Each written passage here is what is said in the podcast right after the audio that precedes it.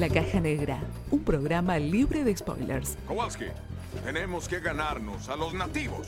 Rykov, reúne equipo de tácticas especiales. Enfrentaremos peligro extremo. Cabo tal vez no sobreviva.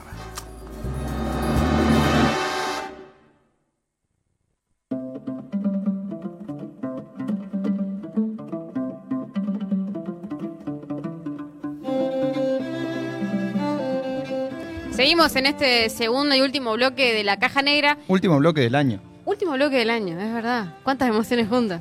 Me va a hacer llorar también.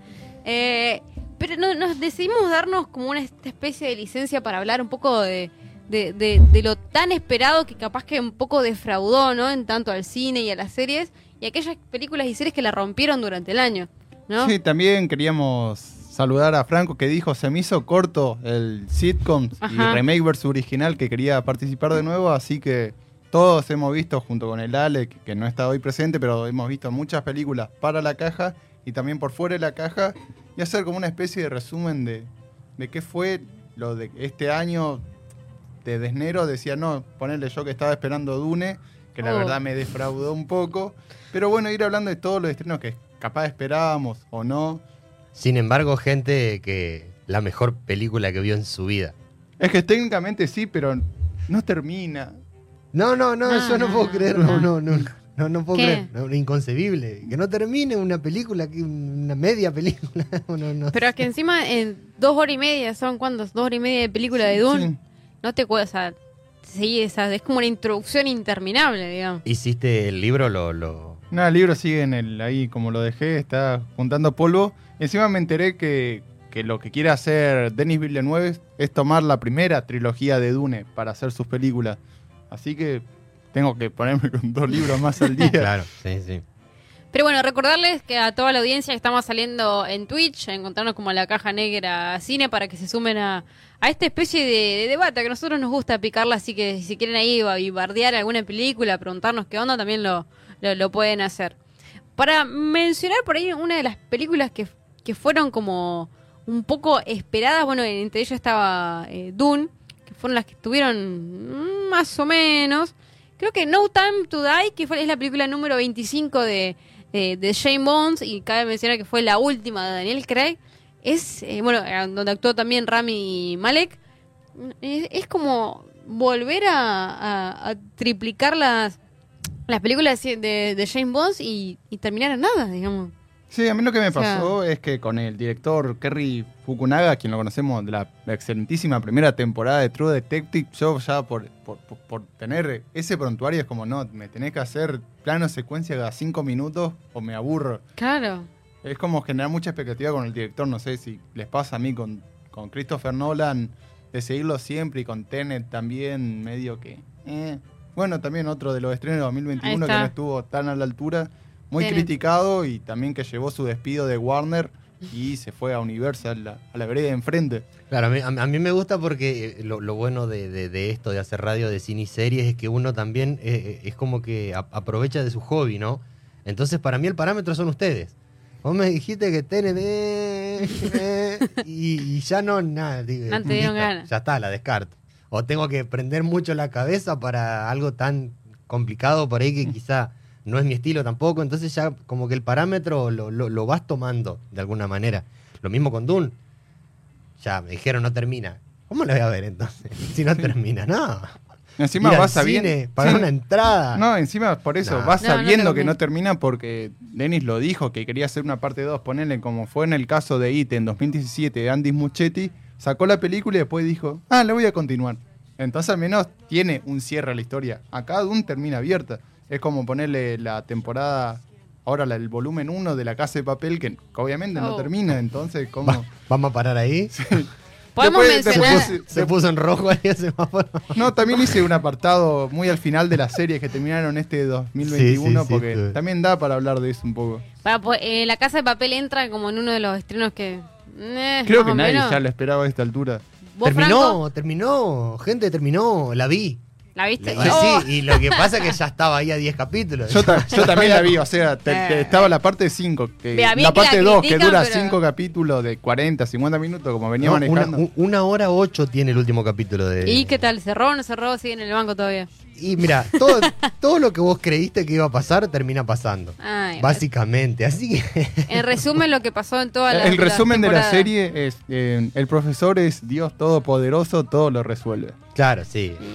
O, eh, medio eh, tipo orwelliano también, porque todo lo ve, también él siempre está un paso adelante, ¿viste? Bueno, cosas así. Se merece un catálogo aparte de lo Sí. mejor y lo peor, me parece. Sí, sí lo que le decía a Damián, que me gustó mucho la parte, la- el, el- la- el análisis económico que hace la serie, eh, por lo menos al final, ¿no? Re- eh, cuando se va resolviendo todo, que sí me parece interesante.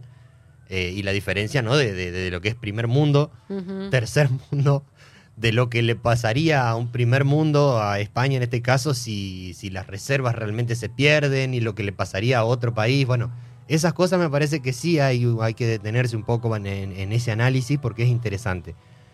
Después es más de lo mismo, chicos. Y, y- y- y pasa lo que, lo, lo que esperás que va a pasar. Eh, No hay una fórmula secreta, No, no, no. Sí, después, bueno, justamente una de las películas que pa- para mí, y creo que muy pocas veces los tres coincidimos, eh, fue con La Última Noche en Soho, Last Night en Soho, la película de Thomas y Sí. Mackenzie. Bueno, esas se las debo. Esas se las debo. Justamente No. eso te iba a preguntar, ¿por qué es un género al que sos afín el terror? Este más un Un terror psicológico, un thriller psicológico. Mira, estoy, estoy debiendo esa y, y estoy debiendo la, la de... ¿cómo? colegio. No, claro, sí, Eh, es que es una ¿viste deuda. ¿La de historia del oculto del argentino o no? Eh, sí, perdón, perdón a Coso. A Cristian Ponce. A Cristian Ponce. Bueno, otra serie de la que terminó este 2021, La Frecuencia Kirlian, que también del, Algo de lo del- mejor. del día, de la noche a la mañana terminó La Frecuencia Kirlian, nadie se la esperaba. y bueno, Con un especial de Halloween terminó. con un especial de dos Ah. capítulos en Flix, una plataforma gratuita que tenés que ver publicidad para, para ayudar a los creadores de contenido de esa forma. Eh, recordemos que Last Night in Soho es una película que bueno que se estrenó hace nada y la gran protagonista obviamente que es Anya Taylor Joy que ahí bueno pasan ahí tenés que verla Franco porque si no no, puedo- no contar ver. tanto No, no, no, ya la voy a ver. Te prometo que la voy a ver. Pero bueno, también muy recomendada desde, desde la caja negra Otra de película, ya que sabía que no iba a estar el Ali y quería recordarlo de alguna forma u otra, es que vi Venom también hace poco, la segunda de Mm, Venom, mm. y estoy totalmente de acuerdo con lo que dijo él. Todo lo bueno que hicieron en la primera entrega, en esta segunda, se- es... es como una sátira dijo Lale es Una- como sí. lo tenés a Venom haciéndote huevo frito ahí como Sí, o sea, en la primera de Venom, con Tom Hardy, recordemos que este simbionte que tenía que, que comerse a humanos para mantenerse vivo, ahora los reemplazan comiendo chocolate. O sea, las proteínas de un humano es lo mismo que Perdón, el chocolate. Entonces, y el guionista no sé qué hizo de por medio, si se olvidó con el medio de la pandemia, pero una película muy olvidable de este 2021. ¿la viste vos eh, Franco? tampoco no hicimos Ni- la tarea Ni la, ni, ni la voy a ver. La- haces muy bien De lo que estoy viendo que eh, eh, es muy generoso estuvieron con lo peor, ¿eh? muy ¿sí? generoso. ¿cuál sacarías de esa? Eh, no, no, ¿O hay cuál pocas. pondrías, perdón? Hay pocas. Pensé que iba a haber más. y bueno, son, son 45 programas que hicimos lo del, durante el año, hablamos medianamente dos por programa y algunas veces que tomamos una excepción, más de 90, había que hacer- tomar el listado. Yo también por eso traje algunas por fuera de lo que fue la caja Claro, negra. Lo más o menos. Claro. No más o menos. Bueno, de lo que más o menos lo que vi es Cruella, que a mí me encantó. Digan lo que quieran, a mí me encantó. Me encantó, a ver. Me encantó. ah, Me gust- ¿Te encantó. gustó? Eh, sí, está, está- es entretenida. A mí me Una gustó peli que vos te la mirás de, de principio a fin y sin ponerle pausa, digamos. Eso, eso es por ahí donde vos corriste la cabeza a prestar atención a otra cosa, ya falló la película. Sí. Bueno, me parece que Cruella cumple en ese sentido. Aparte con Emma Stone, que siempre la rompen todo, digamos. O sea, es una, una actriz que se adapta a todos los papeles. Y, y lo que pasa es que pasa mucho con los actores, como decía la- eh, Damián con, con Tom Hanks. A ver, lo que sea que se proponga a esa gente les va a salir bien, digamos, por más la edad que tenga. Sí, a mí ponerle justamente en esto, por más de los actores, una película que casi no veo por el actor es en Tic Tic Boom con Andrew Garfield, por Mm. el rol de que tenía en Spider-Man, en The Amazing Spider-Man, la- la- el, el primer reboot que tuvo. Decía, bueno, es como un actorcito más, está, pero no está. La rompe. Y en Tic Tic Boom la rompe, no solo que la rompe, también canta, me parece. Y, y hoy lo voy a mantener un va a estar nominado al Oscar para mí con ese papel. Entonces también ponerle Robert Pattinson, ahora lo espero un poco más en lo que va a ser Batman en el 2022, porque también tenía el, el pasado inmediato, que no inmediato, pero que era Crepúsculo, y ponerle una película que quiero ver sí o sí ahora con Robert Pattinson es El Faro, ya es un Ajá. poco vieja, creo que el 2020, 19, pero para darle una oportunidad que antes estaba como en la lista negra. Yo creo, mencionando una de las que, la que la rompieron en este 2021, Mayor of Easttown. A ese sí, no sé si la, si, si la recuerdan, la hablamos en la Estamos caja hablando de series. Estamos hablando de series. Claro, no, pues estamos hablando de películas. Sí, sí, la, Ahora la estamos hablando de serie, series. ¿Dije película? la No, serie no, no. Ah. Estamos veníamos hablando de películas metiendo Bueno. una serie Es, es lo mejor y lo peor, series, películas, cortometrajes, Vamos haciendo un animación. ping-pong. La, vi, la vi, la vi. Mar of Ah, Easttown, la vi. Es más de lo mismo.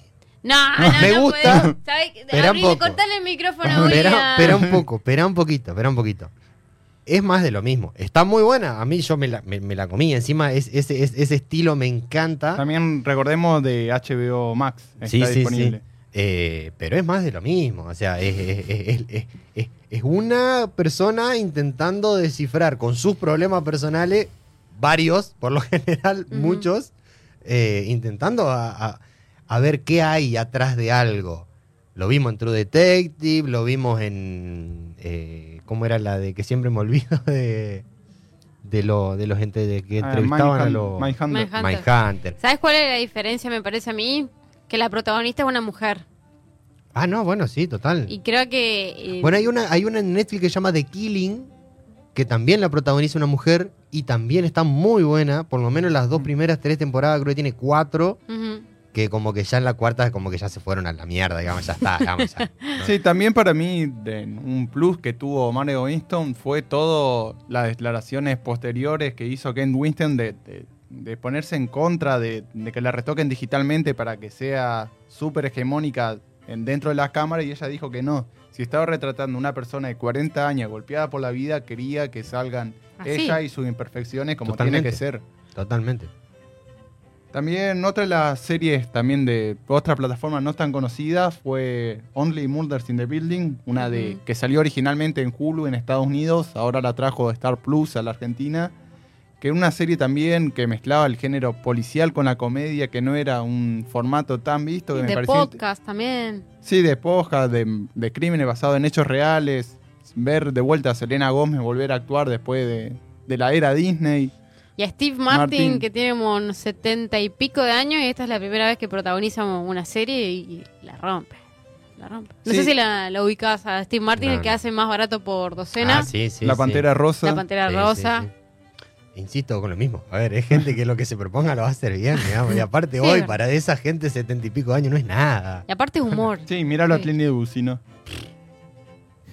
También otra, bueno, justamente está sonando la música de, de lo peorcito que vimos durante la caja negra en el Oh. año y lo tenía que decir porque la bardeamos mucho en su gracias. momento y extrañaba bardearla. Tengo otra variar Eh, también. Bridgerton, una serie creada por Chris Van Dusen de Netflix, de toda la compañía de Shonda Rhimes ahí de la mano, que hablaba de una serie de época que hablaba de la alta sociedad, de cómo, cómo buscaban las chicas su prometido y quilombo y pa, quilombo viene. Lo único interesante, y por eso lo traje, era la música, que, que hacía versiones de canciones modernas, las llevaba a la época clásica. Es lo único bueno que hay de esa serie. Perdone con la crudeza que le estoy diciendo, pero lo único bueno y capaz que el Sí, vestuario. sí, encima tiene como para 8 o 9 temporadas con No. los libros de Julia Quinn. Ay, ciérrenlo. No, no, y, y lo peor de todo es que si pega, eh, eh, se, se va a hacer, digamos, se va a hacer. ¿Cu- ¿Cuál otra decía que era de lo peorcito? Eh, ay, est- esta que actúa la de Stranger Things, se me fue el nombre Ah, ahora. Millie Bobby Brown. Millie la Bobby de Brown. Nola. Enola Holmes. Ah, Te juro, bueno, yo a esa película la vi de noche y me dormí. Me, me- me dormí. Si bien es capaz que para un público un poco eh, más chico, porque bueno, hay una interacción con, con la pero cámara. aparte vos, sos- vos, a vos te encanta cosas de, de más chicos, No, digamos. no, eso no. Y Lilo y Claro, no, se ve que no. Eso no. Películas, sí. Películas animadas, ¿no? De ese Sí, tipo de género. Yo con Enola no, no me pasó, pero ponerle con Bridgerton sí descubrí el 1.5 de Netflix para la velocidad y bueno, Hermoso. con Enola ya sabía que estaba mal predispuesto yo porque retrataron a Sherlock Holmes y si no lo haces bien. Yo tenés- creo, yo creo que, que para mí e- ese tipo de series o películas las resolvés fácilmente con un resumen de YouTube. Sí, totalmente. Te clavas, te lo resumo y ya está. Eh, Bueno, eh, pero lo que pasa. Te ahorra años de vida Sí. eso Y también. encima te reí, porque Pero, lo hace reír. sí, pero ponele, lo que pasaba con Enola fue que hasta elementos históricos tenía mal, que decía que Enola era, como era campeona de Kung Fu o no me acuerdo qué disciplina en- de defensa personal, ¿no? Jiu-Jitsu, y no había existido en la época donde transcurre la historia.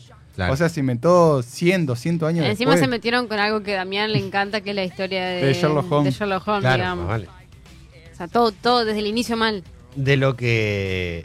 Hablando que estábamos hablando esto de, de lo animado y de las películas animadas, sin duda, y creo que en esto vamos a coincidir los tres, que la mejor de todos es Soul. Vamos, Es un alma. para Soul. La verdad que Soul me movió muchos recuerdos míos.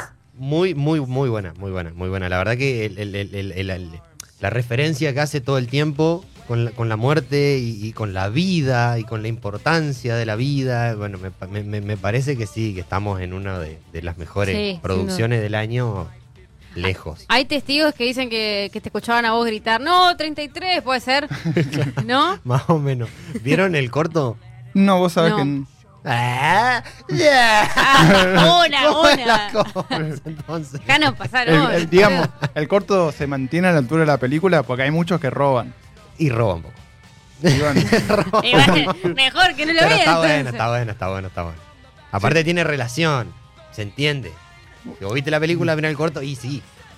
Sí, vos sabés también un poco, yendo a lo que es animación, también una de las noticias de la última tiempo fue que Mitchell vs. Machine, los Mitchell contra las máquinas, Ajá. la de Netflix, que estaba hecha por el mismo estudio que hizo el- la de Spider-Man Into the Spider-Verse animada, que decían que ya se están conociendo a la- los precandidatos para los premios y esa como era la gran ausente, para mí Soul sí, sin duda va a ganar Sí. todo.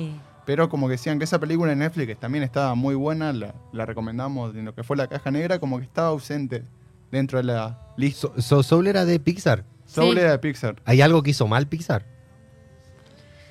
Ya está. Creo que no. Si te costó así es porque... No, no, tuve, tuve que Pasa que para mí también lo que tengo con, con lo que es Disney y Pixar es que como que ya sabes que va a ganar por más haga lo que haga. Pasó en el caso de Coco con Loving Vincent y esto lo voy a mantener a muerte y durante toda mi vida tenía que ganar Loving Vincent el Oscar. Claro.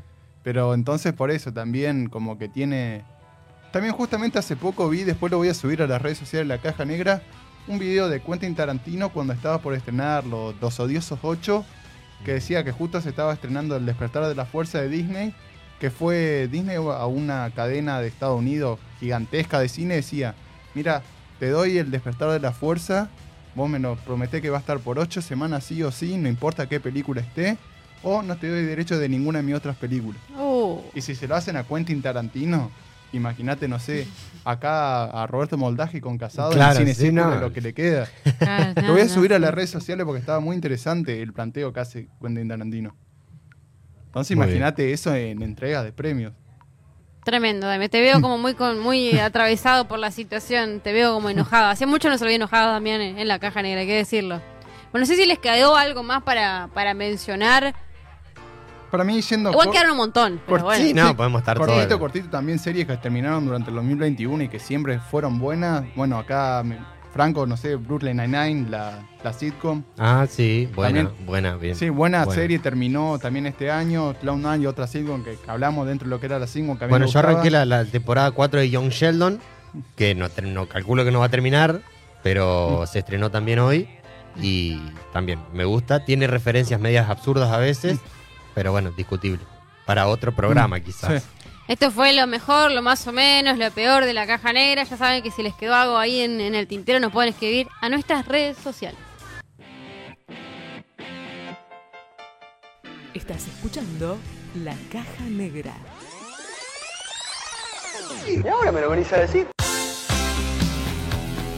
Última vez que suena esta cortina en el 2021 de la caja negra y nosotros nos, nos vamos con 45 programas en el año. La verdad que todo un logro para la, la caja negra. Estamos más que felices. También recordemos nuestros saludos a Radio Costa Paraná, la 88.1, a Ulises, Garba, Walter, todos los que hicieron, a María Weingart, todos los que hicieron posible que la Caja Negra esté durante el 2021 al aire, también parte del 2022 desde que empezamos. No, y la posibilidad también de innovar. Sí. No, siempre decimos lo mismo, podemos llegar a Twitch, podemos llegar a, a- a más gente, a gente nueva, podemos llegar a vernos, que es algo que, que- que no, ven- que no veníamos haciendo, o no todo el tiempo. Eh, creo que metimos casi invictos. Transmisión de radio y Twitch al unísono todos los días. O sea, todas las programas, Sí, todos sí, los sí. programas. Sí, nada, no, yo creo que la caja negra se va feliz y cerrando este 2021 y también con expectativas de un 2022 también acá en sí, esta casa. sí, no sé, no sé. No viste, sé. viste acá, acá, Tenemos acá, medio que te la dejan dando vueltas, ahí, que van y vienen, no sabemos ¿Teléfono todavía. para quién? Ah, Eh, bueno, la no caja- sabemos para quién va a ser el teléfono el año que viene. para el que quiera atender. Bueno, la caja negra se va, se despide. Eh, mencionarle que también por nuestras redes sociales también vamos a seguir subiendo contenido. Arroba la caja negra 88.1 en Instagram y en Facebook. Y en la caja negra cine en Twitch. Nosotros nos vamos, chicos. Muchas felicidades a todos los que nos escucharon, nos vieron. Estos Agradecemos somos. muchísimo a todos. Ahí está. Eh, me hubiese dicho ponía el efecto. Nos vemos el año que viene. Felicidades. Saludos a todos. Felicidades. Nos vemos.